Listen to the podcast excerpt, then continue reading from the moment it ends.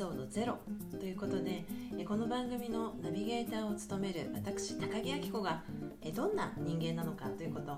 そしてなぜこのポッドキャストをスタートしようと思ったのかそしてこれを聞いてくださってる皆さんにこれを聞くことで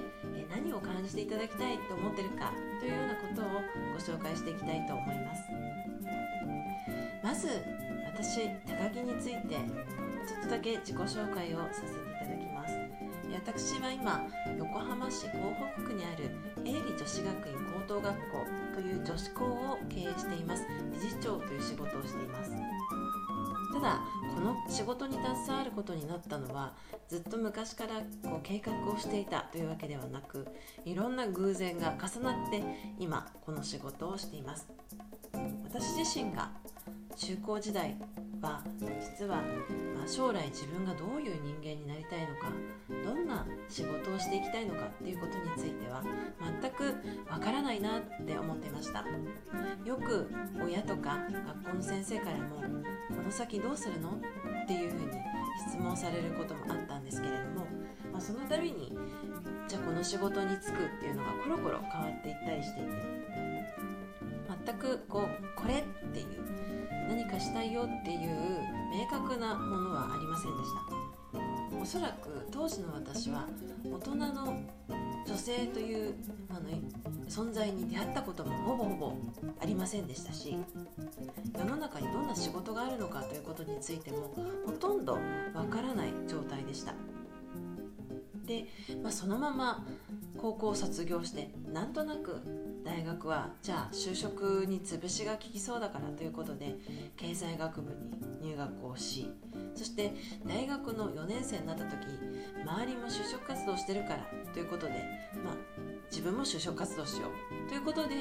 まあ、就職をしたと。そんな、まあ、10代を過ごしていきました。大学を卒業してから就職したのはトヨタ自動車という車の会社でした。でトヨタはすごくいい会社で先輩とか上司とか同期の友人非常に仲良くていい方ばかりだったんですけれども場所が愛知県の豊田市だったんですね。私はあの生まれも育ちも横浜で基本的にはアメリカに留学を1年していた時を除いて、えー、首都圏で生活をしていたので愛知県豊田市には全く知り合いもいなかったんですね。で就職してみて初めてあこれからの人生をどこで過ごすのかなということをしっかり考えなければいけないんだということに気づいてしまったんです。20代だった私はまだその先の人生を豊田市でずっと過ごすという決断ができずトヨタで数年間仕事をした後にやっぱり東京に戻ろ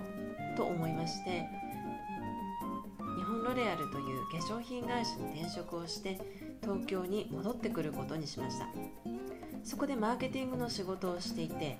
20代は仕事を駆け抜していて駆け抜けたという印象はあったんですが同時に海外への大学院に留学したいなということも考えていてその仕事のあれこれと海外留学の準備で気づいたら30歳になっていました。ただせっかく準備をして、まあ、イギリスの大学院に合格したのでまあ、留学はしようということで30歳からイギリスの大学院に留学し戻ってきた時にはもう32歳でその時に実は学校が100周年だったんですけれども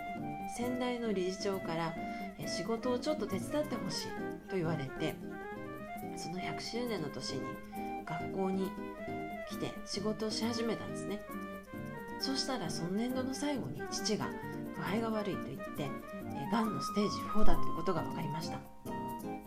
そしてそこから、えー、もう本当に1ヶ月ぐらいで父が亡くなってしまったので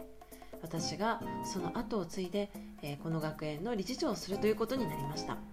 まあ、そんなこんなでですねもうずっと仕事留学そして、え、学校の仕事に突入していたら気づいたらもう33歳。周りを見回してみると友達はみんな結婚していたりもうお子さんがいますというような状況でそこでどうしよう私この先の人生ってどうやって生きていくんだろうということに直面しました。つくづく思ったのがもっと若いうちからしっかりと人生について考えておけばよかったということなんです。で人生についてというのは仕事についてだけではなくどこの場所で生きていきたいかとか結婚するのかしないのかとか子供を産みたいのか産みたくないのかそういったことも含めての人生をもっと若いうちからできれば10代からしっかり考えておけばよかったなということを痛切に感じました。ですから私は今こういう女子校の経営をしている立場として若い女性の皆さんにぜひ、え世の中にどんな仕事があるのかそして女性はどんな生き方をすることができるのかという、え事例をたくさん見たり聞いたりしてほしいなと思っています。このポッドキャストを通じてそんな若い女性の皆さんにいろいろな仕事多様な生き方をご紹介していきたいなと思っています。これを聞いてくださった皆さんがあ私はこんな生き方をしていきたいなというふうに何らかのヒントをここから得てもらえればとても嬉しいなと思ってます。